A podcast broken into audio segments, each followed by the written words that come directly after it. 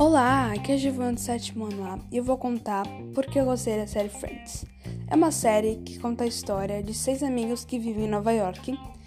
Eles demonstram o relacionamento entre eles com os acontecimentos do dia a dia.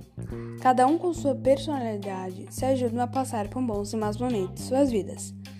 Falando um pouco da personalidade de cada um, tem a Rachel, que é a garota mimada que deixa o noivo no altar para viver com a amiga dos tempos de escola, que é a Mônica.